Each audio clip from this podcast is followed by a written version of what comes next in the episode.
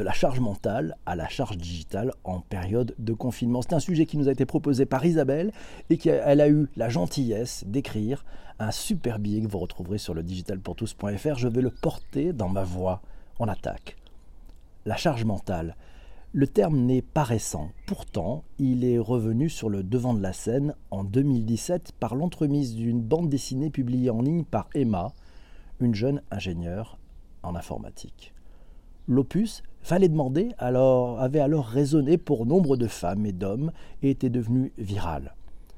Dans le contexte actuel de confinement, alors que le lien passe avec le monde professionnel, ce lien passe principalement par l'outil numérique, la charge mentale voit poindre à ses côtés la charge digitale. Cette charge digitale se caractérise par la tendance à l'hyperconnexion, à l'absence de limite entre le professionnel et le privé, à l'accentuation de la fracture numérique et la difficulté pour certains à s'approprier les outils digitaux.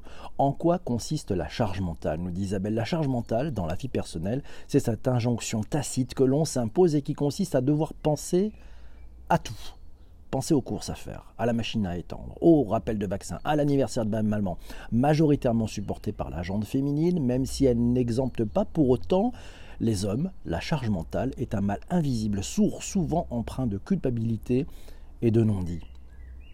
Le concept de charge mentale, il est né dans les années 70 dans le monde du travail.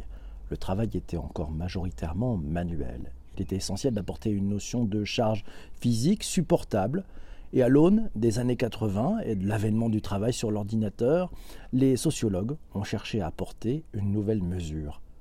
Le concept de charge mentale peut ainsi se résumer à l'ensemble des sollicitations du cerveau dans le cadre de l'exécution de tâches. On distingue quatre approches différentes. L'approche exogène d'abord, l'approche capacitaire, l'approche énergétique et l'approche holistique. L'approche exogène consiste à évaluer uniquement le degré d'exigence de la tâche à réaliser. L'approche capacitaire intègre le rapport entre cette exigence et la capacité de l'opérateur à réaliser la tâche. L'approche énergétique inclut, elle, l'effort que nécessite la réalisation de la tâche. Enfin, L'approche holistique synthétise l'ensemble des approches précédentes en tenant compte également de la stratégie mise en œuvre pour la réaliser. Vous avez tout compris, vous avez tout compris. Depuis 40 ans, l'évolution des métiers a vu naître l'évolution de la conception même de la charge mentale. Les technologies ont favorisé une accélération tant dans la réalisation que dans la capacité à réaliser les tâches et les exigences se sont accrues le stress au travail fait son entrée.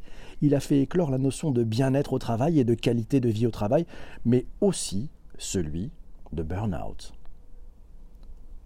Le confinement accentue la charge digitale. Et vous le savez, jusqu'à présent, il était aussi possible de distinguer la charge mentale au travail et la charge mentale à la maison.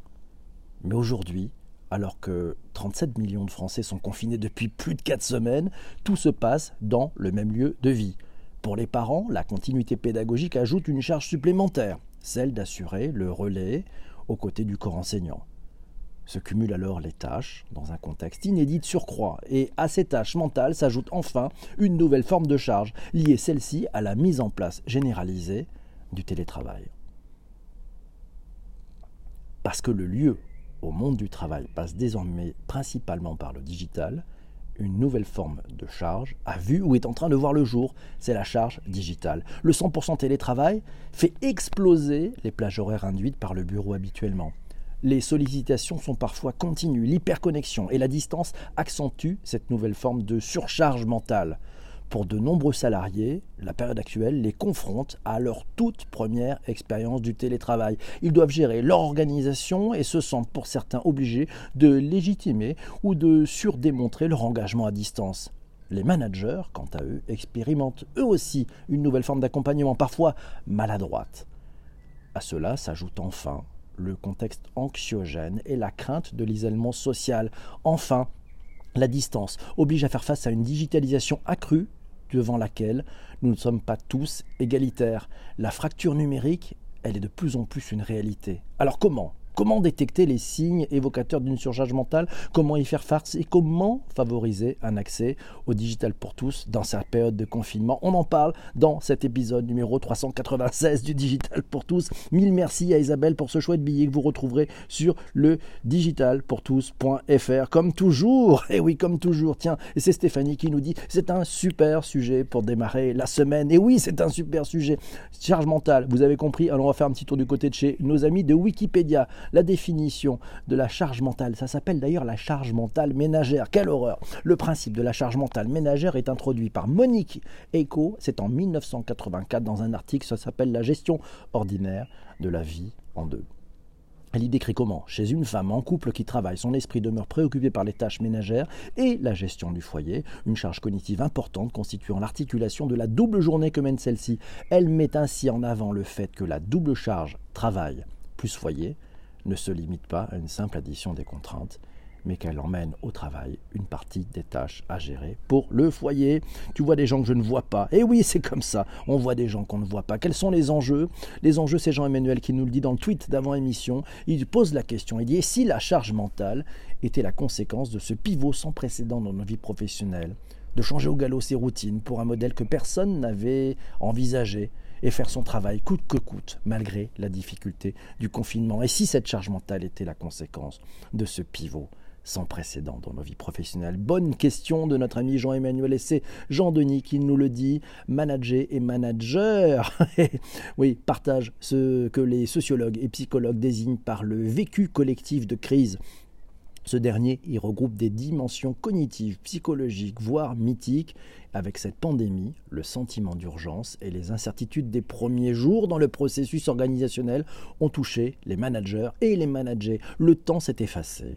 Comme les frontières privées, professionnelles, les contraintes extérieures ont alimenté tous les fantasmes et ont limité les possibilités de projection individuelle dans l'avenir. Merci Jean-Denis.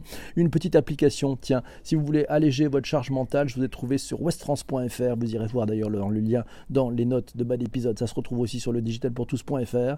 Marianne Chenel et Myriam Delmas, elles ont créé l'application mobile qui s'appelle My Families. Cette application, elle propose plusieurs fonctionnalités, toutes sur le même principe. Il s'agit de partager et déléguer les tâches à sa tribu à son conjoint, à ses enfants, à ses grands-parents, à sa nous même Et oui, c'est important de pouvoir déléguer la relation au temps, nous signale Corinne. Elle joue son rôle en matière de charge mentale. Aussi, aussi, aussi, et c'est Chris qui nous dit le confinement enlève le principe de SAS qui permet le reset cérébral. C'est vrai, être confiné, fait que vous n'avez pas ces deux périodes de sas, le sas entre le départ à la maison et l'arrivée au bureau, et inversement le départ du bureau pour arriver à la maison. Où est le sas? Où est le sas? Eh oui, c'est très intéressant, effectivement. Et, merci à Isabelle pour cette chouette introduction. En étant chez nous, nous signale Anso, la relation au temps, elle change beaucoup, voire on n'en a plus trop de cette relation au temps. Et ça, ça change plein de choses. Et c'est en effet, nous dit Corinne, c'est en effet une attention à avoir. Il y a beaucoup de choses à dire sur le sujet. La semaine promet avec PPC les sujets. Oui, on a plein de sujets cette semaine, vous le verrez. Tiens, c'est Isabelle qui nous le dit, Isabelle de la Team Strasbourg, qui nous dit en cette période, il y a beaucoup de sollicitations par de la création de contenu sur différents outils.